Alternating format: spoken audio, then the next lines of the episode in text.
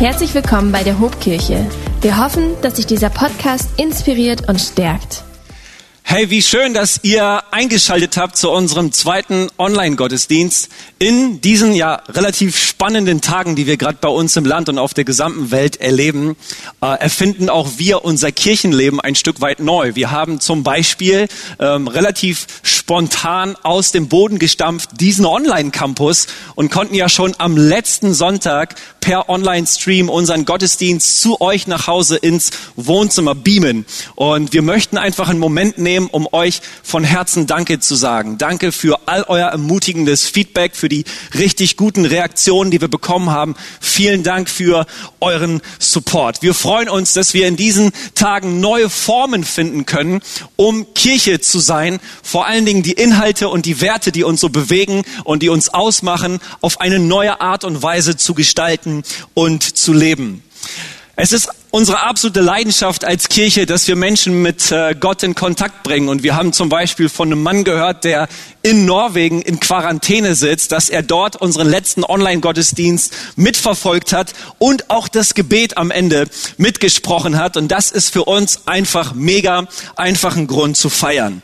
Hey, und heute ist es meine Ehre, mit euch gemeinsam in das Wort Gottes zu schauen.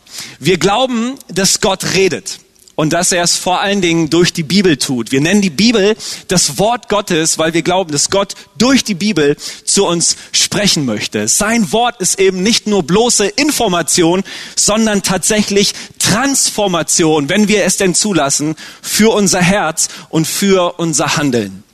Und ich möchte mit euch einfach mal in das Johannesevangelium schauen, dort das Kapitel 11 nehmen und dort die ersten sechs Verse lesen. Ich glaube, dass wir hier eine sehr, sehr spannende, dir vielleicht bekannte Story vorfinden, die auch in unsere Situation sprechen wird. In Johannes 11 ab Vers 1 lese ich Folgendes. Ein Mann namens Lazarus war krank. Er wohnte mit seinen Schwestern Maria und Martha in Bethanien. Das ist dieselbe Maria, die den Herrn das kostbare Duftöl über die Füße goss und sie mit ihrem Haar trocknete. Weil ihr Bruder Lazarus krank geworden war, schickten die beiden Schwestern Jesus seine Nachricht und ließen ihm ausrichten, Herr, der, den du lieb hast, ist sehr krank. Als Jesus jedoch davon hörte, sagte er, Lazarus Krankheit wird nicht zum Tode führen, sie dient vielmehr der Verherrlichung Gottes. Der Sohn Gottes wird durch sie verherrlicht werden. Jesus hatte Martha, Maria und Lazarus lieb. Als er von seiner Krankheit erfahren hatte, blieb er noch zwei Tage, wo er war. In äh, Johannes Kapitel 11 wird uns in sage und schreibe 46 langen Versen die Geschichte von der Auferweckung des toten Lazarus berichtet. Hey, und hier sind zwei Schwestern, Martha und Maria, und die beiden befinden sich in einer echten Krise, weil ihr Bruder sterbenskrank ist. Martha und Maria brauchen unbedingt Hilfe, damit ihr Bruder nicht stirbt. Also wenden sie sich an wen? An Jesus. Jesus war mit ihnen nicht nur bekannt, er war sozusagen ein BF, ein bester Freund. Aber nicht nur das, sie wussten, dass Jesus der Typ war, der auf dem Wasser wandeln kann. Dass Jesus der Typ war, der Blinde wieder sehend machen kann. Das war derjenige, der aus fünf Broten und zwei Fischen Tausende von Menschen ernähren und sättigen kann. Also wir sehen hier zwei Schwestern, die sich mitten in ihrer Krise an Jesus wenden. Für sie war Jesus nicht einfach der letzte Strohhalm, sondern die erste Hilfe. Sie haben ihre Hilfe von Gott erwartet. Ja, witzigerweise hieß ihr Bruder Lazarus. Und Lazarus, dieser Name heißt übersetzt, Gott hilft. Das Problem ist nur, diese Familie befindet sich in Bethanien, in einem Ort in der Nähe von Jerusalem. Aber Jesus, der turnt gerade mit seinen Jüngern irgendwo in einer weit entfernten äh, Provinz herum. Und deswegen, keine Ahnung, schreiben sie eine WhatsApp oder sie twittern oder schicken eine Brieftaube, wie auch immer. Aber Jesus bekommt die Nachricht, dein Freund Lazarus liegt im Sterben. Und an der Reaktion von Jesus sehen wir dann zwei ziemlich kuriose Dinge.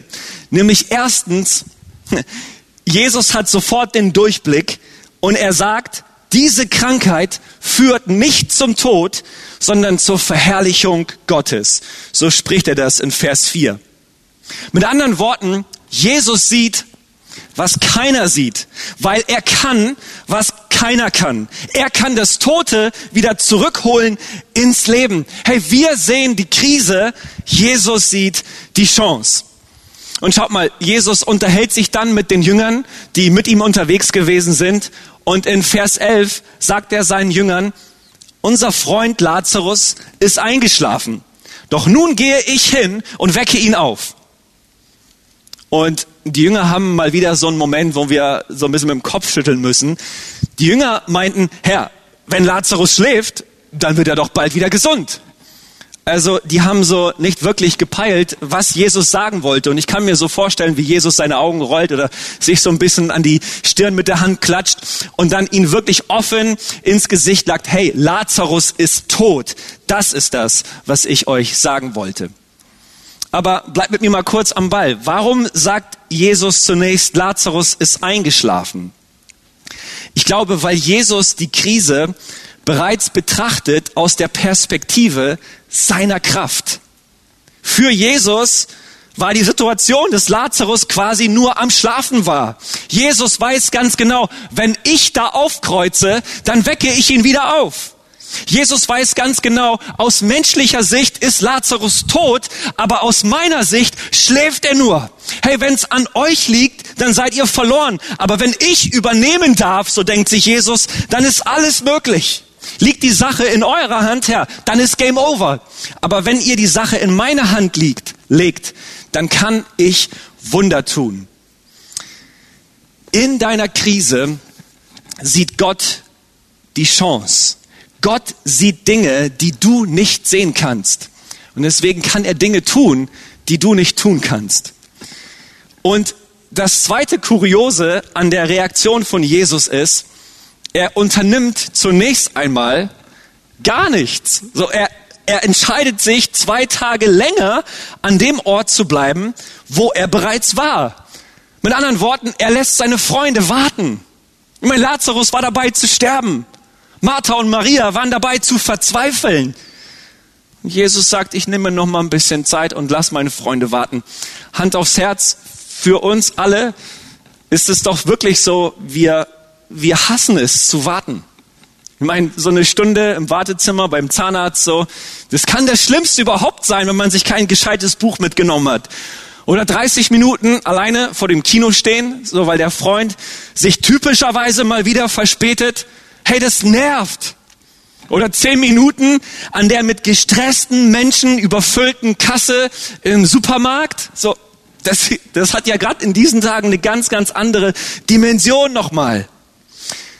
Ich glaube, wir sind von unserer Welt darauf trainiert worden zu glauben, dass etwas schief läuft, wenn man wartet. Das Warten macht uns nervös. Und wenn uns jemand warten lässt, dann äh, bekommen wir das Gefühl, nicht gesehen, nicht geliebt und nicht ernst genommen zu werden. Und wie erst fühlt sich es für uns an, wenn Gott auf sich warten lässt? Kann es sein, dass wir sehr oft enttäuscht sind? Dass wir das Gefühl haben, Gott würde uns im Stich lassen, wenn er eben nicht so handelt, wie wir es uns wünschen. Wenn er nicht so auftaucht, wie wir es uns wünschen. Wenn Gott uns warten lässt, wenn sich eine Krise hinzieht, wenn sich eine Situation verschleppt, ohne dass es einen positiven Ausgang gibt, so, wenn sich unsere Welt im Kreis dreht oder eventuell zusammenbricht und wir keine Erklärungen haben, warum etwas ist, wie es ist, dann fühlen wir uns von Gott im Stich gelassen. Und was sind unsere Optionen, wenn wir uns von Gott im Stich gelassen fühlen? Wir haben zwei Optionen. Und das sehen wir auch in dieser Story. Wenn ich mir den Vers 20 anschaue, dann bin ich dort, wo, wo Jesus bereits in Bethanien aufgekreuzt ist und wo, wo Lazarus schon mausetot gewesen ist. Und dort lesen wir Folgendes. Als Martha erfuhr, dass Jesus auf dem Weg zu ihnen war, da eilte sie ihm entgegen. Maria aber blieb im Haus. Und das sind die beiden Optionen, die wir haben, wenn wir uns von Gott im Stich gelassen fühlen. Martha lief ihm entgegen, Maria blieb zu Hause. Deine Krise hat das Potenzial, dich in die Arme Gottes zu treiben oder aber dich von ihm wegzuführen. Wenn wir in der Krise auf Gott warten, dann können wir uns entscheiden, Schritte auf ihn zuzumachen und ihn ganz neu zu begegnen oder uns weiter von ihm zu distanzieren und zu entfernen. Und ich glaube, wir alle hätten noch eine dritte Option. Und hey, ich bin als Pastor unterwegs. Ich, ich würde sagen, ich habe schon Menschen kennengelernt, die leben in dieser dritten Option. Die wäre nämlich, dass wir die Frage nach dem Schweigen Gottes oder die Frage nach der Krise in unserem Leben, die Frage nach dem Leid in unserer Welt, dass wir die einfach isolieren von unserem Glauben. Also es gibt Christen, die haben zwar Fragen, aber so ziemlich reflexartig blenden sie diese Fragen wieder aus und überbügeln sie einfach irgendwie mit frommen Plattitüden. So nach dem Motto, ja, hey, Gottes Gedanken sind halt höher als meine Gedanken. Gott macht ja keine Fehler und er wird mir auch nicht mehr Last auferlegen, als ich tragen kann. Und alles soll mir zum Besten dienen, deswegen immer Halleluja. Und all das, das sind vielleicht tiefe Wahrheiten, die aber nicht helfen, wenn wir sie einfach als platte Parolen über unser tiefes Schlamassel bügeln und so dahin labern. Hey, wer, wer, wer tiefe Fragen in seinem Glauben hat, der sollte sie nicht ignorieren und sie nicht aus seinem Glauben isolieren. Denn ansonsten wird er immer nur an der Oberfläche kratzen, weil er Gott nicht einlädt in die wirklichen Tiefen seiner Seele. Und dann bleiben die Tiefen der Seele auch von Gott unberührt und unkonfrontiert. Und deswegen will ich dir sagen, mein lieber Zuhörer, deine Krise hat das Potenzial, dass du Gott wieder ganz neu begegnest, dich zu Gott zu führen. In deiner Krise liegt die Chance, Gott neu zu erleben. Und jetzt sagst du, ja, einer der größten Gründe, warum Menschen nicht mehr nach Gott fragen, ist aber das Leid in ihrem Leben. Das stimmt, ich stimme zu. Aber genauso gilt, einer der größten Gründe, warum viele Menschen endlich mal nach Gott fragen, ist ebenso das Leid in ihrem Leben. Jede Krise ist deshalb eine echte Chance, weil wir in der Krise erkennen, dass wir völlig hilfsbedürftig sind und dass wir die großen Fragen des Lebens eben nicht alleine gemeistert bekommen. Deswegen hör mir zu. Dein Schlamassel, dein Dilemma, deine Krise wird dich verrückt machen wenn du nicht bereit bist, auf Gott zu warten und in seine Nähe zu laufen. Lass mich dich einfach mal persönlich fragen. Wo, wo stehst du gerade? Und was bewegt dich gerade? Hast du vielleicht auch gerade ein schweres, ein zerbrochenes Herz? Trägst du auch gerade eine schwere Last? Versuchst du auch eine schwierige Situation zu schultern oder beweinst einen Menschen, der dir lieb und teuer ist, so wie Maria und Martha das getan haben. Wo stehst du gerade in deinem Leben? Ich glaube, das Wort Gottes will dich heute daran erinnern, wenn du Jesus vertraust, dann wird das, was zum Tode bestimmt scheint, wieder zum Leben erweckt. Ich weiß nicht, äh, ob dich die ganze Corona-Thematik belastet, ob das ein Thema für dich ist. Vielleicht hast du auch komplett Sorgen ohne Corona, weil du irgendwie eine Enttäuschung in deiner Ehe durchmachst oder verzweifelt bist, dass dein Kinderwunsch immer noch nicht in Erfüllung gekommen ist. Vielleicht tun sich Freunde von dir entfremden. Vielleicht hast du eine unsichere Diagnose vom Arzt vorliegen. Äh, vielleicht hat sich dein Wunsch auf Karriere in Luft aufgelöst, was auch immer dich bewegt. Es kann sein, dass du an einem Punkt bist, wo du sagst, Gott, ist es dein Ernst? Ist das dein perfekter Plan für mein Leben? Und wo bist du in all dem? Ich will dir, ich will dir sagen, wie die Story mit Lazarus zu Ende geht. Schaut mal, als Jesus in äh, Bethanien auftaucht, da ist Lazarus bereits vier Tage lang tot. Und innerhalb von vier Tagen, da sind wir wirklich mucks mucksmäusig Also das Herz hört auf zu schlagen, die Körperzellen, Körperzellen verlieren äh, Sauerstoff, das Blut versickert, die Muskeln schrumpfen, der Körper verliert komplett die Temperatur. Also nach vier Tagen sind wir wirklich hinüber und das war der Zustand von Lazarus. Doch so selbstbewusst und mutig tritt Jesus vor die Grabeshöhle und sagt, rollt den großen Stein weg. Und in Vers 39 sehen wir, wie Martha zu ihm sagt, Herr, er stinkt schrecklich, Mann, er ist vier Tage tot. Jesus aber, der macht hier so richtig ernst und der ruft mit lauter Stimme, Lazarus, komm heraus. Und das Unmögliche geschieht. Lazarus kommt heraus sein Körper so mit Grabtüchern umwickelt, sein Gesicht noch mit einem Tuch bedeckt. Was für eine irre Szene. Und wie gut, dass Jesus ihn beim Namen gerufen hat. Keine Ahnung, wer da sonst noch aus den Gräbern herausmarschiert wäre. Und was ist am Ende die Message für dich heute? Die Message ist, hast du eine außergewöhnliche Krise, dann hat Jesus eine außergewöhnliche Kraft.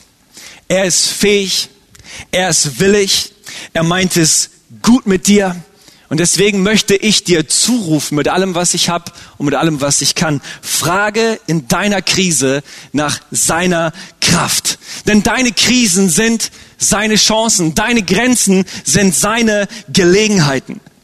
Also ich will nicht so vermessen sein, das würde ich niemals machen, Corona als ultimative Chance für uns als Menschen hier zu feiern und zu zelebrieren. Ich weiß, dass gerade viele Menschen auf der ganzen Welt und auch ganz konkret bei uns im Land durch tiefes Elend gehen, durch Krankheit, durch Verlust, durch Angst. Ich, ich weiß, dass Arbeitnehmer ihre Jobs verlieren, dass Geschäftsleute pleite gehen und dass ganz, ganz viele, viele Fragen im Raum stehen. Und äh, ich darf einfach nur dankbar sein, dass es mir gut geht, dass es meiner Family gut geht. So, ähm, ich bin aber mit meinem Herzen auch bei den Menschen, die zurzeit leiden. Und ich glaube wirklich gleichzeitig, dass wir auch in dieser weltweiten, in dieser gesellschaftlichen Krise uns nach dem Guten ausstrecken können. Wir können das Gute sehen. Wir können Ideen entwickeln. Wir können Lernerfahrungen machen. Ich glaube, es ist eine Frage von Mindset, eine Frage von unserem Denken, von unserer inneren Perspektive, ob wir einfach erstarren vor dem, was uns widerfährt, oder ob wir in dem, was uns widerfährt, anfangen zu kämpfen. Und das gilt ja nicht nur für Corona, das gilt für so viele Dinge in unserem Leben, die wir nicht in unserer Hand haben, die einfach auf uns zukommen. Aber wir haben immer in der Hand, wie wir auf diese Dinge reagieren, von wem wir unsere Hilfe erwarten und auf wen wir schlussendlich vertrauen. Deswegen gibt es Chancen in dieser Zeit. Es gibt Chancen für unsere Gesellschaft. Es gibt die Chance, dass wir im zwischenmenschlichen Miteinander Werte etablieren, die uns so wertvoll und wichtig sind. Solidarität, gegenseitige Unterstützung, Rücksichtnahme, Nächstenliebe und so weiter. Es gibt die Chance für uns alle, mal einen Gang runterzufahren, endlich mal aus dem Hamsterrad rauszukommen und uns auf Wesentliches zu fokussieren vielleicht am Abend einfach mal mit der Familie das Abendbrot zu genießen, ohne den Zwang zu verspüren, sofort die Sportschau einschalten oder ins Kino fahren zu müssen. Und auch wir als Kirche, wir entdecken gerade Chancen. Denn der Inhalt, für den wir stehen, der findet so oft nur an den Sonntagen in unseren Kirchenmauern statt. Aber der muss nach Hause zu den Menschen. Wie können wir als Kirche das, was uns ausmacht und was unsere Botschaft ist, relevant machen für den Lebensalltag der Leute? Wie können wir unser Online-Angebot ausbauen, um Menschen zu erreichen, die gar nicht die Chance haben, zu uns in die Gottesdienste zu kommen? Und was ich sagen will, ist, Freunde, lasst uns eine Attitude, eine Einstellung kultivieren, die nicht geprägt ist von, von Zaghaftigkeit, von Furcht, äh, von Schwäche, sondern die geprägt ist von Angriffslust und von Innovation und von Mut. Ja, na klar, wenn es um einen herum dunkel wird, dann kann man jammern. Aber man kann auch einfach ein Licht anzünden. Und ich glaube, dass das eine göttliche Einstellung ist, die auch uns prägen sollte. Und um nochmal zurückzukommen auf unsere Story aus Johannes 11, will ich einen letzten Bibeltext aus dieser Geschichte lesen, der aus meiner Sicht wesentlich ist. Als Jesus nämlich nochmal mit Martha im Gespräch ist, in Johannes 11, in den Versen 25 und 26, sagt er ihr Folgendes. Ich bin die Auferstehung und das Leben. Wer an mich glaubt, wird leben, auch wenn er stirbt. Er wird ewig leben, weil er an mich geglaubt hat und niemals sterben. Und dann fragt er, glaubst du das, Martha? Glaubst du das, Nora? Glaubst du das, Susanna? Glaubst du das, Heike? Glaubst du das, Rainer? Glaubst du das, Waldemar? Glaubst du das, Dominik? Setz deinen Namen da ein. Jesus fragt dich, glaubst du das? Und genau um das geht es in Johannes Kapitel 11, um die Frage nach deinem Glauben. Was dich durch deine Krise tragen wird, ist nicht, was du in deinem Kopf verstehst, sondern was du in deinem Herzen glaubst. Und das ist auch das, was dich tragen wird durch die Krise deiner Sünde. Und es ist das, was dir ewiges Leben geben wird, was du hier drinne glaubst. Freunde, die Auferweckung des toten Lazarus ist das letzte öffentliche Wunder, das Jesus getan hat. Direkt danach ging es für ihn Richtung Kreuz. Das heißt, bevor er in den Tod gegangen ist, hat er vor allen Menschen nochmal deutlich gemacht, dass er die Macht hat über den Tod. Kannst du das glauben? Kannst du das glauben, dass Jesus für dich in den Tod gegangen ist? Kannst du das glauben, dass Jesus auferstanden ist und den Tod ein für alle Mal besiegt hat? Kannst du das glauben, dass er allein die Kraft und die Macht hat, dich von Sünde zu befreien und dir zu vergeben und dir ewiges Leben zu schenken? Wenn du das glauben kannst, dann muss am Ende deines irdischen Lebens auch nicht der Tod auf dich warten, sondern möglicherweise das ewige Leben in der Herrlichkeit Gottes hey, mit dieser Message will ich dich zu Jesus rufen. Das machen wir als Kirche in jedem unserer Gottesdienste. Wir rufen Menschen zu Jesus. Und ich sag dir, lass deine guten Taten und deine frommen Verdienste bitte einmal zu Hause. Wenn du zu Jesus kommst, du hast nichts mitzubringen. Er interessiert sich nicht für deine Frömmigkeit, für deine Religiosität, für all das, was du so gebacken bekommst, weil es im Evangelium nicht darum geht, was du tust, sondern was er für dich getan hat. Ich weiß nicht, ob dir das aufgefallen ist am Anfang der Geschichte, welche Nachricht Martha und Maria Jesus haben überbringen lassen. Die Nachricht in Vers 3 hat sich folgendermaßen angehört. Herr, der, den du lieb hast, ist sehr krank. Fällt euch was auf? Ich meine, eigentlich, wenn wir die Hilfe von Jesus, wenn wir die Hilfe von Gott brauchen, dann sagen wir doch, Herr, wir, wir haben dich so sehr lieb und jetzt brauchen wir dich.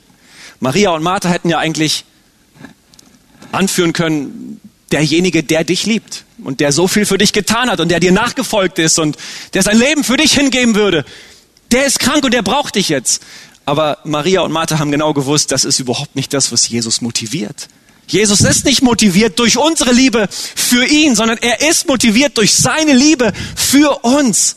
Herr, der, den du lieb hast, der ist sehr krank und der braucht dich. Und dieses, dieser Vers hier in Vers 3, der drückt das ganze Dilemma der Menschheit aus. Wir sind sehr krank und wir brauchen Hilfe. Und gleichzeitig drückt dieser Vers das ganze Glück der Menschheit aus. Wir sind von Gott geliebt. Es geht im Evangelium nicht darum, was wir für Gott tun, sondern wie sehr er uns liebt. Deswegen komm nicht zu Gott und beruf dich auf deine Anstrengungen, auf deine Verdienste, sondern gib dich ihm ganz hin. Er hat alles für dich getan. Ich möchte jetzt gleich ein Gebet für dich sprechen und dich einladen, mir dieses Gebet nachzubeten, wenn es denn dein Herz trifft. Ich äh, erinnere mich, dass ich vor zwei Wochen in etwa ein Gespräch geführt habe mit einem Freund, der auf dem Weg ist ähm, hin zu Jesus. Und äh, mein Freund hat, der hat einiges durchgemacht in der Vergangenheit. Der hat äh, miese Dinge durchlebt, Krankheit, Verlust, Schmerz. Und er hat mir folgendermaßen sein Herz ausgeschüttet. Er hat gesagt, weißt du, in den letzten Jahren habe ich gedacht, ich gebe Gott noch mal eine Chance. Ähm, aber dann muss auch was von ihm kommen. Bis ich plötzlich verstanden habe, es ist Gott, der mir eine Chance gibt. Gott gibt mir die Chance, umzukehren. Er gibt mir die Chance, Vergebung zu empfangen. Er gibt mir die Chance, Hoffnung zu empfangen. Er gibt mir die Chance, ewiges Leben zu bekommen. Gott ist es, der uns die Chance gibt, seine Hand, die ausgestreckt ist, zu ergreifen. Und ich will dir sagen, Gott gibt dir jetzt die Chance, zu ihm zu kommen und dich mit deinem Herzen, mit deinem ganzen Vertrauen, mit deinem Glauben an ihm festzumachen. Ich spreche ein kurzes Gebet vor. Hey, und jetzt dort, wo du bist, einfach vor deinem Screen lade ich dich ein, mitzubeten und das aus ganzem Herzen zu tun. Vielleicht hilft es dir, dass du deine Augen schließt und dich einfach fokussierst darauf, dass Gott jetzt in deiner Nähe ist. Bete mir gerne nach. Jesus, ich danke dir, dass du mich liebst. Und ich strecke mich aus nach deiner Hand. Und ich bitte dich, rette mich. Denn du bist für meine Sünde gestorben. Und du bist auferstanden. Daran glaube ich. Bitte schenk mir ein neues Leben und hilf mir, dir zu folgen. Ich bete in deinem Namen. Amen. Wenn dich dieser Podcast gesegnet hat, würden wir gern deine Geschichte hören. Schreib uns doch unter hallo@ho.de oder noch besser, schau einfach mal persönlich bei uns vorbei. Wir freuen uns auf dich.